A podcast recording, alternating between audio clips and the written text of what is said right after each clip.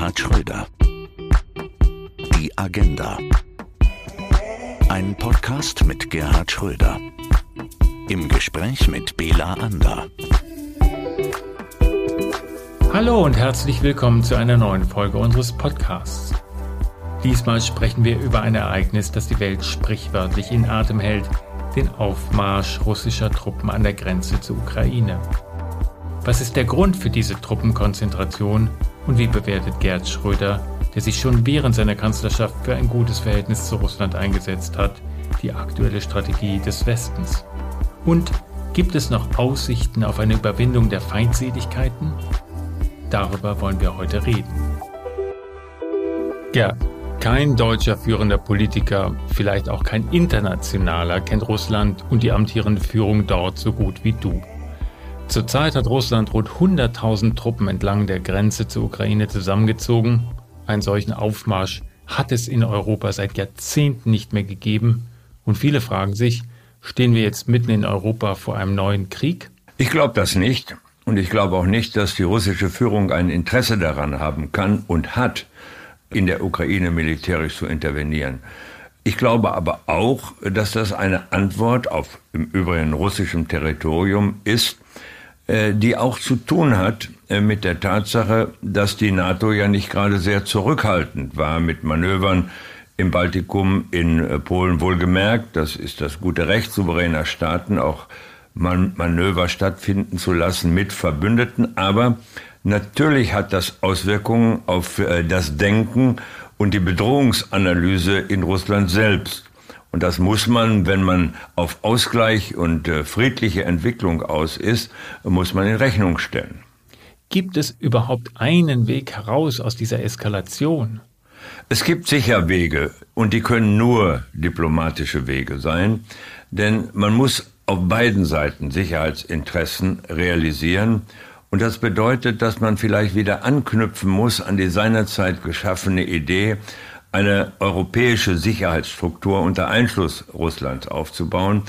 Es gibt ja ähm, Möglichkeiten dazu. Was Russland möchte, ist ja eine Garantie dafür, dass entgegen dem, was im Zuge der Einheitsverhandlungen mit Deutschland seinerzeit ins Auge gefasst wurde, äh, dass äh, die NATO jedenfalls nicht weiter an die Grenzen Russlands heranreicht und natürlich gibt es einen Unterschied, ob äh, ein souveräner Staat wie Polen, wie Ungarn, äh, wie, wie Tschechien, die zwar mal Mitglied des Warschauer Paktes waren, aber das natürlich nach dem Zerfall nicht mehr sind, dass ein solcher Staat NATO-Mitglied wird. Das ist aber was anderes, emotional mindestens, wenn ein Teil des, äh, der ehemaligen Sowjetunion wie die Ukraine, die natürlich jetzt auch ein souveräner Staat ist, äh, einen solchen, eine solche Erwartung hat, nämlich NATO-Mitglied zu werden. Diesen Unterschied wenigstens ein Auge zu fassen, würde ich von der westlichen Diplomatie in Amerika, aber auch in Deutschland äh, gerne sehen. Denn vielleicht ergibt sich daraus ein Weg, zunächst einmal äh, auf der Zeitschiene die Frage einer denkbaren äh, Mitgliedschaft der Ukraine äh, zu behandeln. Und äh, Zeitschiene meint hier für die absehbare Zeit das jedenfalls auszuschließen, um dann zu sehen, ob im Rahmen einer europäischen Sicherheitsstruktur nicht Wege gefunden werden können, äh, die das Sicherheitsinteresse aller berücksichtigen. Da gibt es ja interessante Vorschläge des EU-Ratsvorsitzenden und gleichzeitig französischen Präsidenten Emmanuel Macron, auf diese Eskalation mäßigend einzuwirken. Was hältst du von diesen Vorschlägen? Ich halte sehr viel davon und ich äh, denke, dass Präsident Macron sehr verantwortlich handelt, wenn er anstelle der gegenseitigen Drohkulisse bereit ist, äh, Verhandlungspotenzial aufzubauen. Das scheint mir der richtige Weg zu sein und vielleicht ist Emmanuel Macron und ist Frankreich anders als andere bereit und in der Lage, eine solche Deeskalationsstrategie einzuleiten. In dem Rahmen wird dann sicher auch äh, die Wiederaufnahme des Formats äh, von Minsk zu verhandeln sein, ob man nicht auch auf diesen Wege äh, weiterkommen kann. Also was äh, Präsident Macron da ins Auge fasst, scheint mir ein realistischer und außerordentlich vernünftiger Weg zu sein, zur Deeskalation beizutragen. Lass uns einmal dabei bleiben, bevor wir hier in die Historie einsteigen und uns der Frage widmen, wie es überhaupt dazu gekommen ist. Emmanuel Macron war ja jetzt in Berlin, er führt die Gespräche, aber mit dem russischen Präsidenten Putin alleine. Hätte Olaf Scholz nicht darauf beharren müssen, auch dabei zu sein? Nein, warum? Äh, ich denke, dass das Vertrauensverhältnis zwischen dem deutschen Bundeskanzler und dem französischen Präsidenten stabil und groß genug ist, um äh, da nicht äh, sich hineinzudrängen in diese Gespräche. Das wäre auch, äh, glaube ich, nicht angemessen für die Bedeutung, die Olaf Scholz sicher auch in der internationalen Politik hat. Nein, wir sollten den Weg, den Präsident Macron mit Unterstützung Deutschlands einschlagen will, in der Tat für vernünftig halten und ihn auch wirklich als Regierung und als Zivilgesellschaft unterstützen, denn das scheint mir eine Möglichkeit zu sein, äh, zur Deeskalation beizutragen. Ich will hinzufügen, dass ich es außerordentlich begrüße, äh, dass äh, Präsident Biden und sein Außenminister ebenso gesprächsbereit mit Russland sind. Das alles trägt doch dazu bei, diese aufgeregte Situation herunterzufahren. Und ich hoffe sehr, dass man endlich auch das Säbelrasseln in der Ukraine äh, wirklich einstellt. Denn was äh, ich dort vernehmen muss, auch an Schuldzuweisungen Deutschland wegen der ja vernünftigen Absage an Waffenlieferungen, äh, das schlägt manchmal doch den, fast den Boden aus. Lass uns doch einmal schauen, wie wir überhaupt in diese Lage gekommen sind. Es gab einen russischen Präsidenten, die Deutschen kennen ihn, Michael Gorbatschow, der schon von dem gemeinsamen europäischen Haus gesprochen hat. Auch der damalige Außenminister Hans-Dietrich Genscher und Helmut Kohl, der damalige Bundeskanzler, wollten dieses und auch du hast aktiv daran gearbeitet, an einer Friedensordnung, die Europa hat und die Russland einschloss. Woran ist das gescheitert? Ich glaube, das hat auch ein bisschen äh, mit äh, amerikanischer Innenpolitik zu tun. Donald Trump war ja nun nicht gerade jemand, äh, der äh, diplomatische Sensibilität äh, aufwies sondern der hat natürlich durch seine Art in der internationalen Politik zu agieren viel äh, Porzellan zerschlagen. Dass Biden ganz bewusst einen anderen Kurs fährt, ohne dass man jetzt schon wissen kann, ob der inhaltlich äh, äh, anders ist, also ob er bereit ist, ähm, neben einer innenpolitisch motivierten Abgrenzung zu Russland äh, auch Russland als Partner in der internationalen Politik auf gleicher Augenhöhe zu behandeln. Das wird man sehen. Äh, die äh, Gespräche zwischen Lavrov und Blinken, die äh, weisen ja in diese Richtung und sind deshalb zu begrüßen.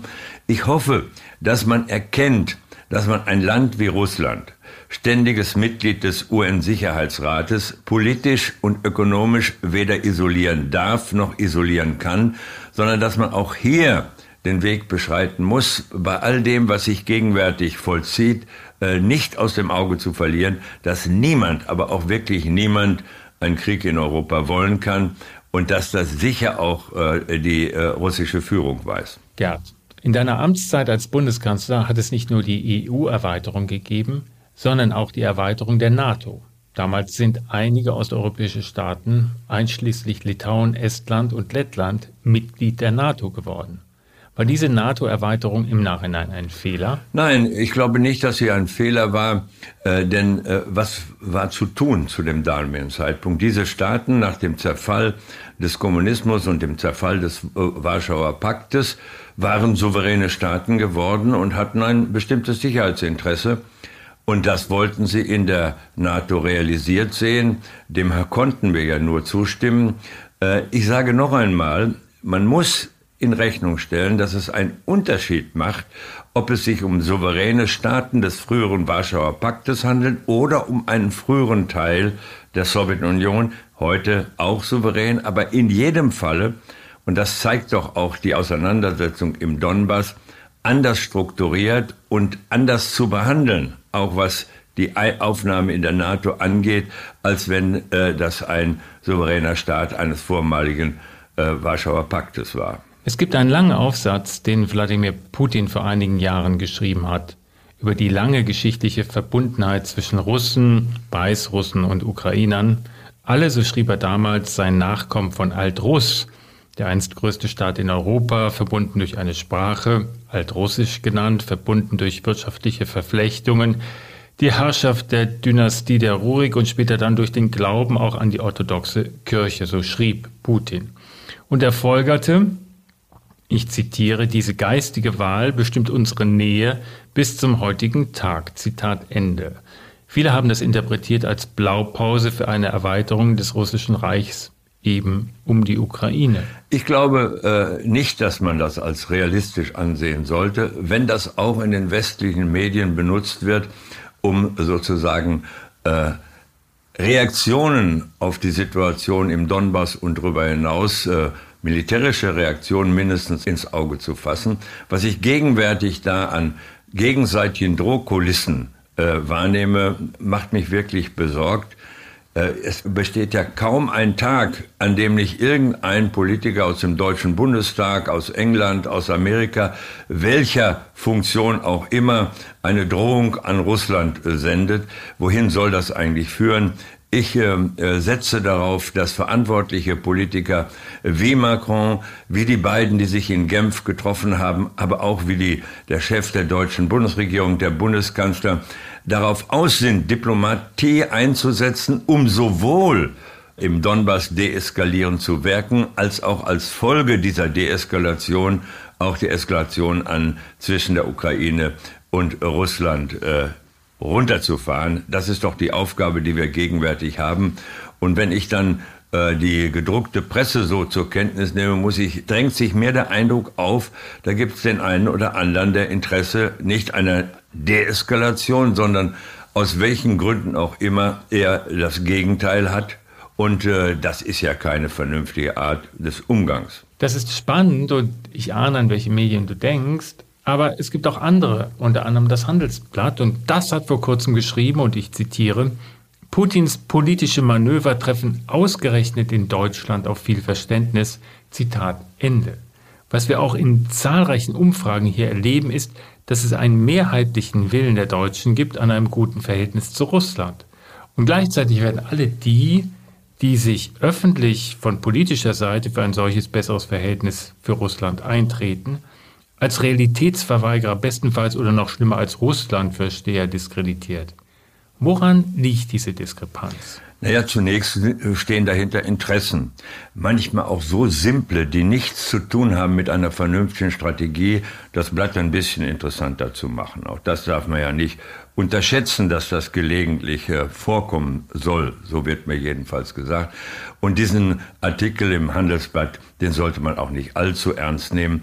Es ist ja nicht gleich jeder der sich dafür hält, ein wirklicher außenpolitischer Stratege. Das trifft für Politiker zu, das trifft natürlich auch für Journalisten zu. Äh, und äh, dies war so ein, äh, so jemand, der seine eigene etwas wenig durchdachte Meinung mit einer geopolitischen Strategie verwechselt.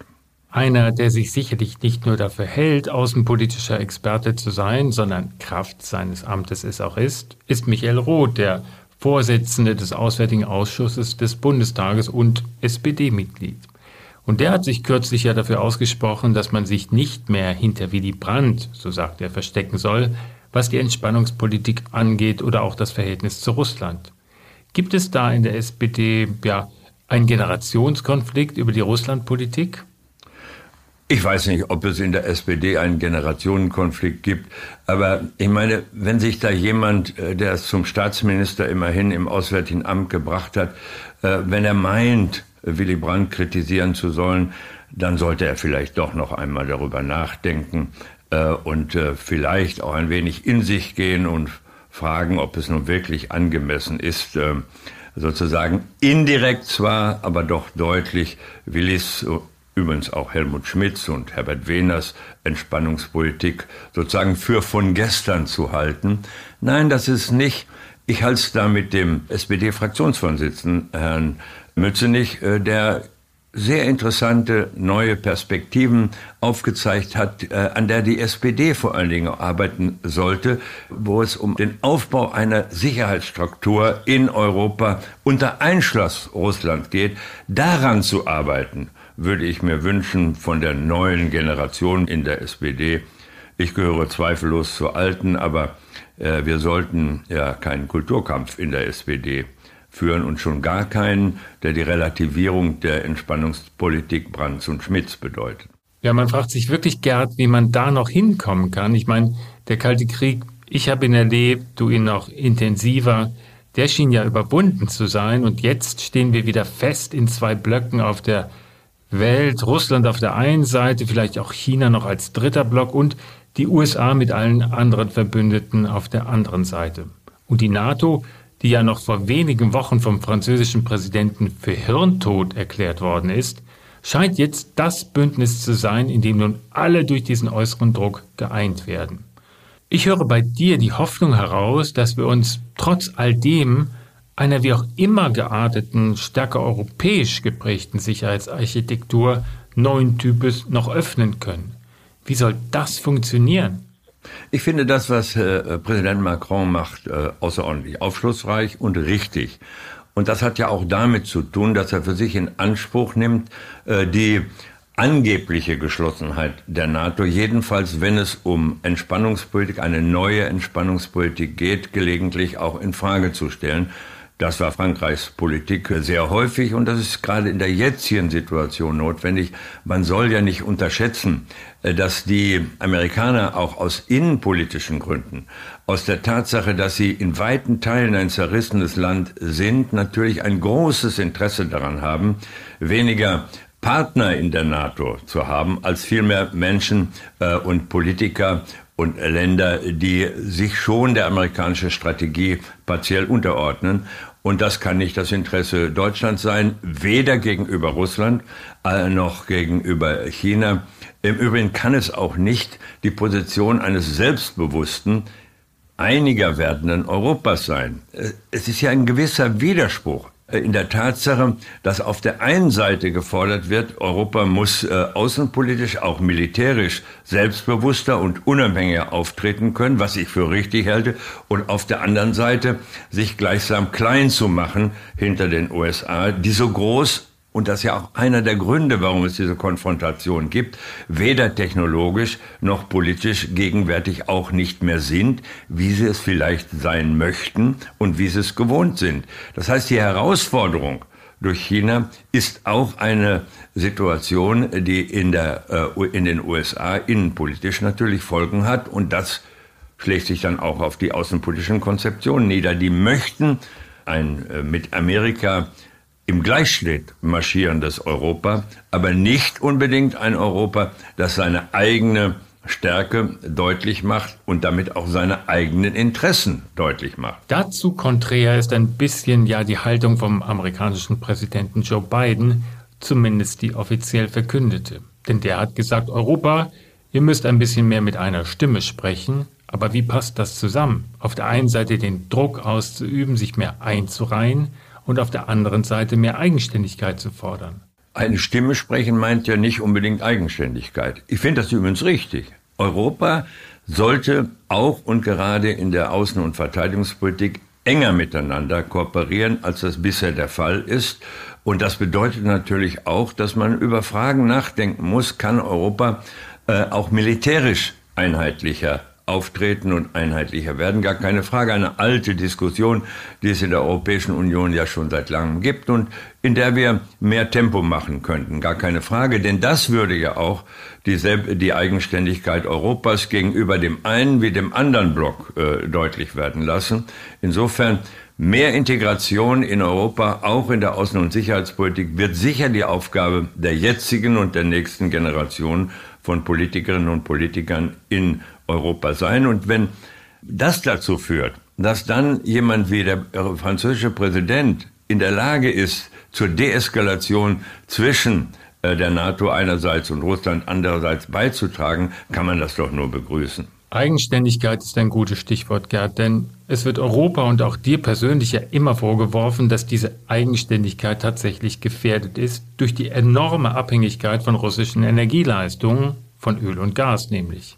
Wie abhängig sind wir wirklich von Russland durch diese wirtschaftliche Zusammenarbeit? Wir sind äh, äh, darauf angewiesen, äh, Öl und Gas aus Russland zu bekommen. Das zeigt sich ja gerade jetzt wieder. Und deswegen ist es doch nur vernünftig, so viel wie möglich an äh, funktionierenden Zulieferungslinien aufzubauen. Das ist ja mit Nord Stream 1 und Nord Stream 2 geschehen, ohne dass man die Ukraine und die dortige Leitung äh, außen vor lässt. Ich will darauf hinweisen, dass ja das Verdienst von Frau Merkel war, zusammen mit Herrn Putin deutlich zu machen, dass Nord Stream 1 und 2 sich nicht gegen äh, die äh, ukrainische Linie nach Westeuropa wendet. Das einzige Problem, was man dort sehen muss, dass die in einem erbärmlichen Zustand ist, weil die Gelder, die man für die Durchleitung bekommt, eben nicht wenigstens zum Teil reinvestiert worden sind und diese Leitung deswegen weniger politisch leidet, als vielmehr was ihren Zustand angeht. Und das ist ja etwas, was äh, wir nicht lösen können, es sei denn, Europa möchte das. Es ist ja interessant, dass dieser Vorwurf, Nord Stream 2 sei ein rein wirtschaftliches Projekt, allein Olaf Scholz zugeschrieben wird. Aber es war natürlich auch Angela Merkel, die dieses als Bundeskanzlerin auch bei ihren sehr öffentlichen Sommerauftritten vor der Bundespressekonferenz genauso gesagt hat. Ja, und Sie haben beide recht gehabt. Natürlich äh, ist das eine in erster Linie äh, wirtschaftliche Veranstaltung, denn die Milliarden, die da investiert worden sind, für diese Nord Stream 2 Leitung, die sind ja nicht durch staatliche Subventionen aufgebracht worden, sondern sind private Investitionen, äh, wie das in einer Marktwirtschaft üblich ist.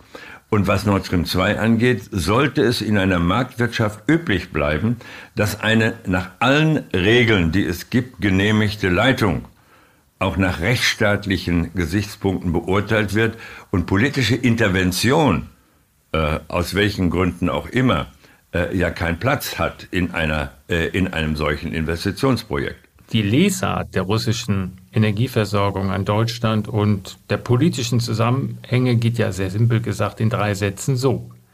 Russland liefert viel Gas nach Deutschland, deswegen muss Deutschland spuren, ansonsten drehe Russland uns den Gashahn zu. Naja, so einen Quatsch, äh, den sollte man jetzt gar nicht im Mund nehmen. Das ist eine durchaus gegenseitige ökonomisch begründete Abhängigkeit, denn große Teile äh, des russischen Budgets, des russischen nationalen Budgets kommen natürlich aus Lieferungen von Öl und Gas, keineswegs allein an Deutschland. Und unsere Abhängigkeit äh, ist äh, keine, die nicht durchbrochen werden könnte. Es macht nur keinen Sinn. Wir können ja nur Gas daher bekommen, wo welches ist. Wenn Sie sich mal die LNG-Geschichten, also die Flüssiggasversorgung anschauen, dann haben die diese Flüssiggasversorgung leisten könnten, äh, eine Menge zu tun, um etwa, was Amerika angeht, Fracking-Gas nach Südamerika verkaufen zu können und zu müssen, wegen Verträgen, die es dort gibt. Und im Übrigen gibt es ganz viele, wie etwa Katar, die aus Preisgründen lieber nach Asien liefern als äh, nach Europa. Also wenn wir sicherstellen wollen, dass wir eine Energieversorgung haben, die im Interesse der Verbraucher, wenn der Winter schwieriger wird, wird es noch enger, und im Interesse auch der Industrie ist, dann müssen wir doch äh, die Liefermöglichkeiten nutzen, die wir haben. Andere gibt's nicht. Man kann Gas nicht backen.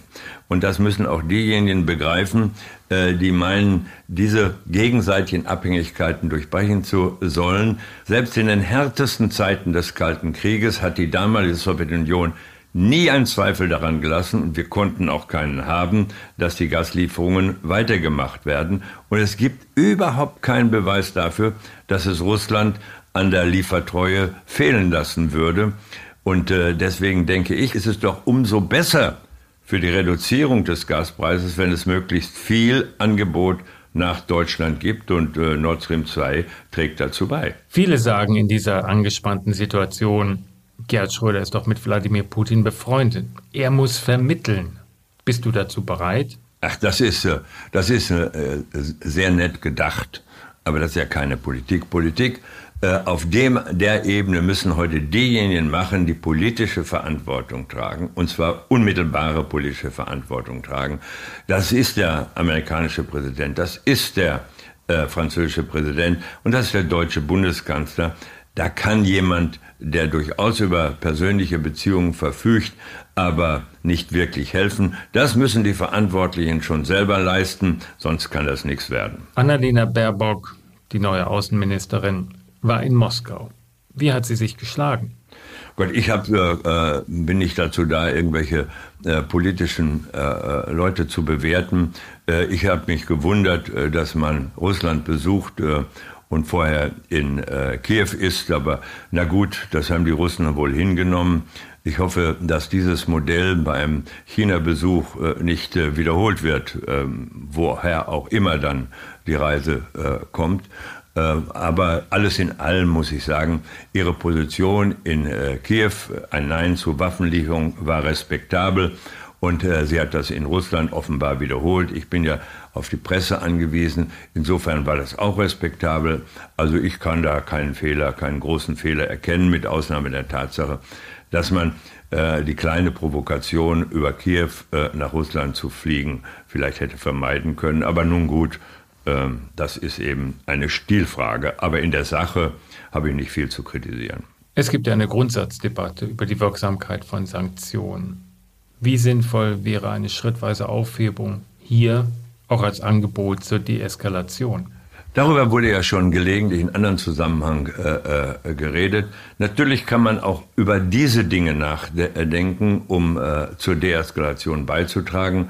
Selbstverständlich ist das so. Noch einmal, wenn alle Nasen lang irgendjemand, der zufällig im Ausschuss mit Außenpolitik zu tun hat, äh, Herrn Putin auffordert, das eine zu tun, das andere zu unterlassen, dann wird das, sollten diejenigen, die da meinen, den Zeitungen einen Gefallen tun zu sollen, mal darüber nachdenken, was sie denn damit wirklich bewirken können.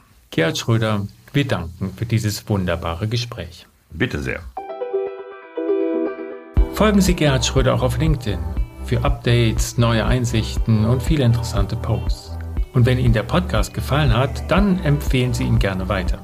Wir hören uns wieder in zwei Wochen. Bis dahin, bleiben Sie gesund, Ihr Bela Ander. Gerhard Schröder, die Agenda. Eine Produktion von ABC Communication.